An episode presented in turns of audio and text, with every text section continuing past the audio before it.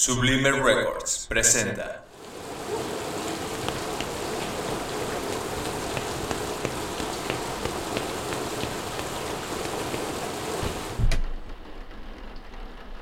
Un boleto, por favor. Aquí tiene. Gracias.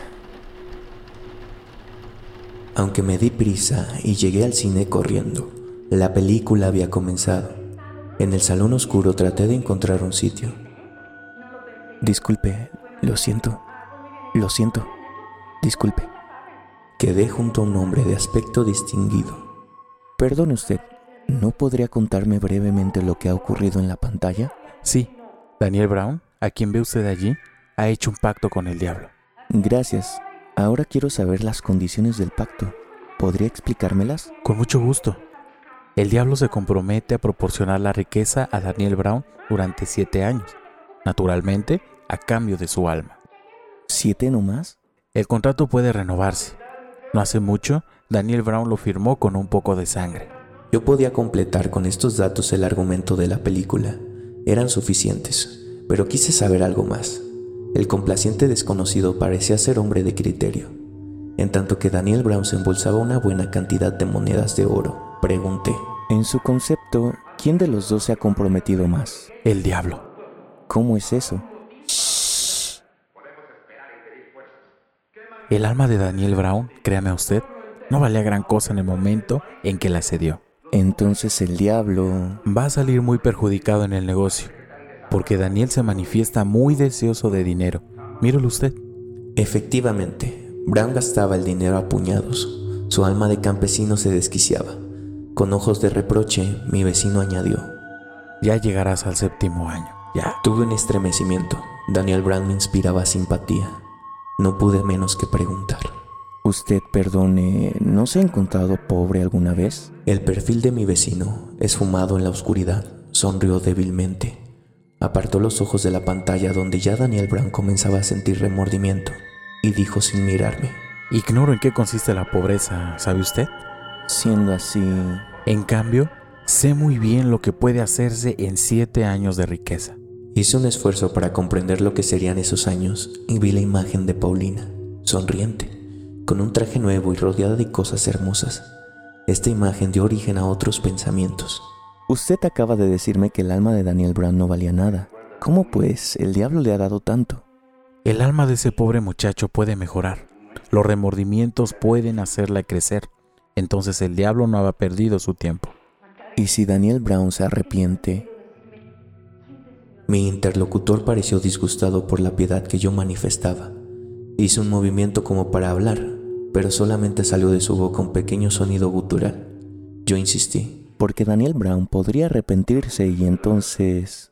No sería la primera vez que al diablo le salieran mal estas cosas. Algunos se le han ido ya de las manos a pesar del contrato.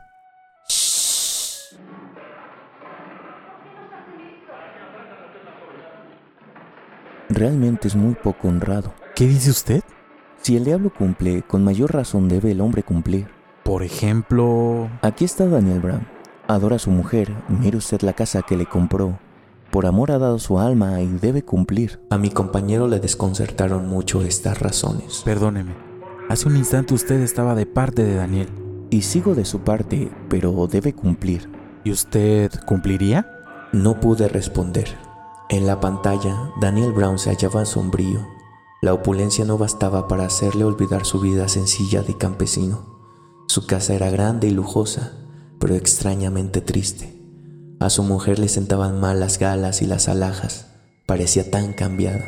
Los años transcurrieron veloces y las monedas saltaban rápidas de las manos de Daniel, como antaño la semilla. Pero tras él, en lugar de plantas, crecían tristezas y remordimientos.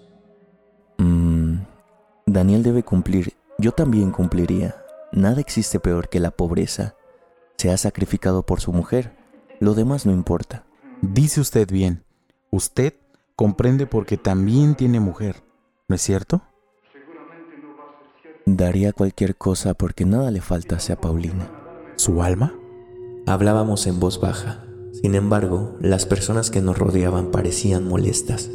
Varias veces nos habían pedido que calláramos. Por favor, dejen ver la película. Mi amigo, que parecía vivamente interesado en la conversación, me dijo, ¿No quiere usted que salgamos a uno de los pasillos? Podremos ver más tarde la película.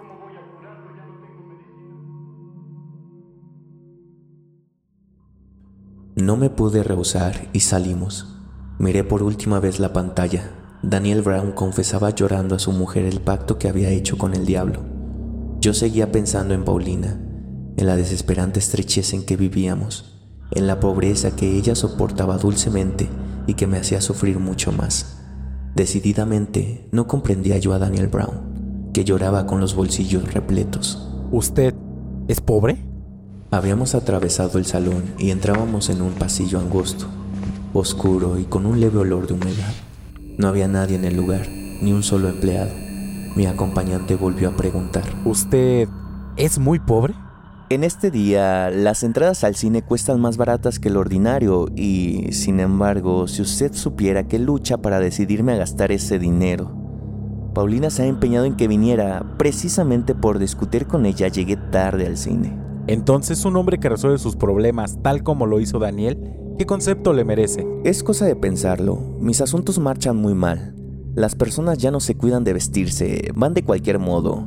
Reparan sus trajes, los limpian, los arreglan una y otra vez. Paulina misma sabe entenderse muy bien.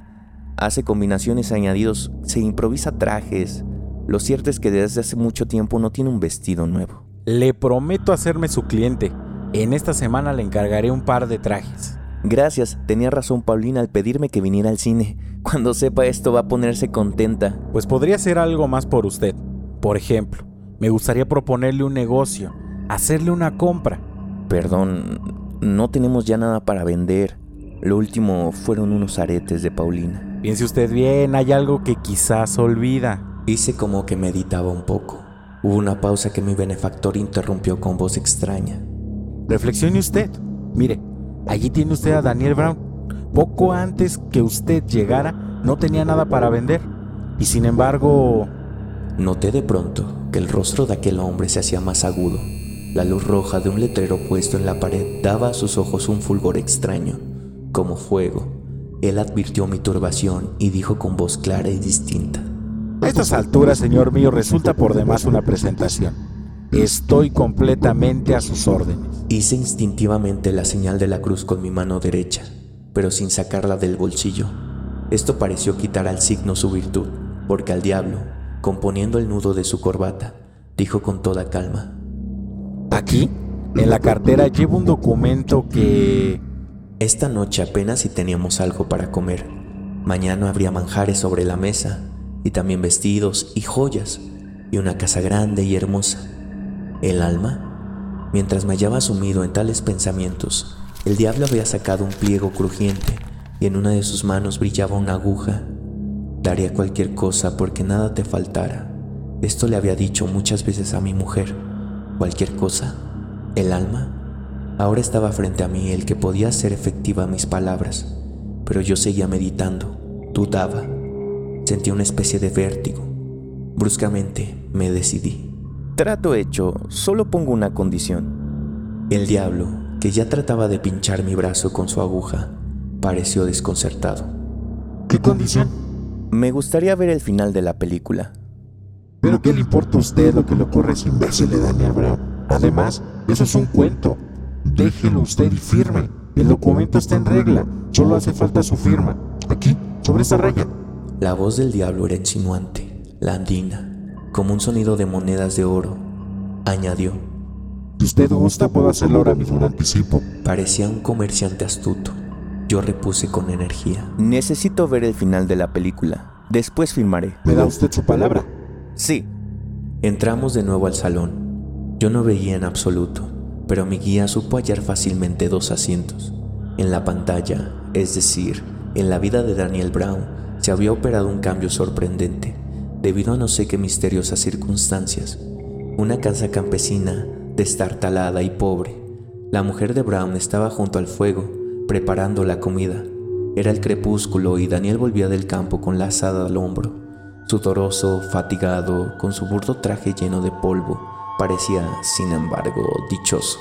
Apoyado en la asada, permaneció junto a la puerta.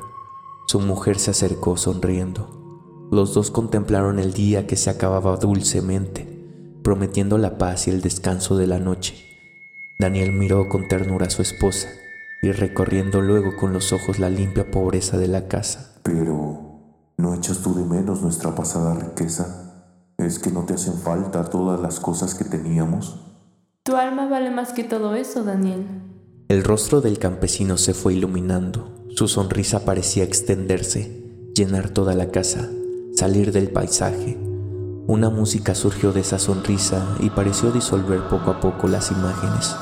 Entonces, de la casa dichosa y pobre de Daniel Brown, brotaron tres líneas blancas que fueron creciendo, creciendo hasta llenar toda la pantalla. Sin saber cómo, me hallé de pronto en medio del tumulto que salía de la sala, empujado, atropellado, abriéndome paso con violencia. Alguien me cogió de un brazo y trató de sujetarme. Con gran energía me solté y de pronto salí a la calle. Era de noche, me puse a caminar deprisa, cada vez deprisa, hasta que acabé por echarme a correr. No volví la cabeza ni me detuve hasta que llegué a mi casa. Entré lo más tranquilamente que pude y cerré la puerta con cuidado. Paulina me esperaba. Echándome los brazos en el cuello, dijo. Pareces agitado. No, nada, es que... ¿No te ha gustado la película? Sí, pero... Yo me hallaba turbado. Me llevé las manos a los ojos. Paulina se quedó mirándome y luego, sin poderse contener, comenzó a reír, a reír alegremente de mí, que deslumbrado y confuso me había quedado sin saber qué decir. En medio de su risa, exclamó con festivo reproche. ¿Es posible que te hayas dormido? Estas palabras me tranquilizaron, me señalaron un rumbo. Como avergonzado, contesté. Es verdad, me he dormido.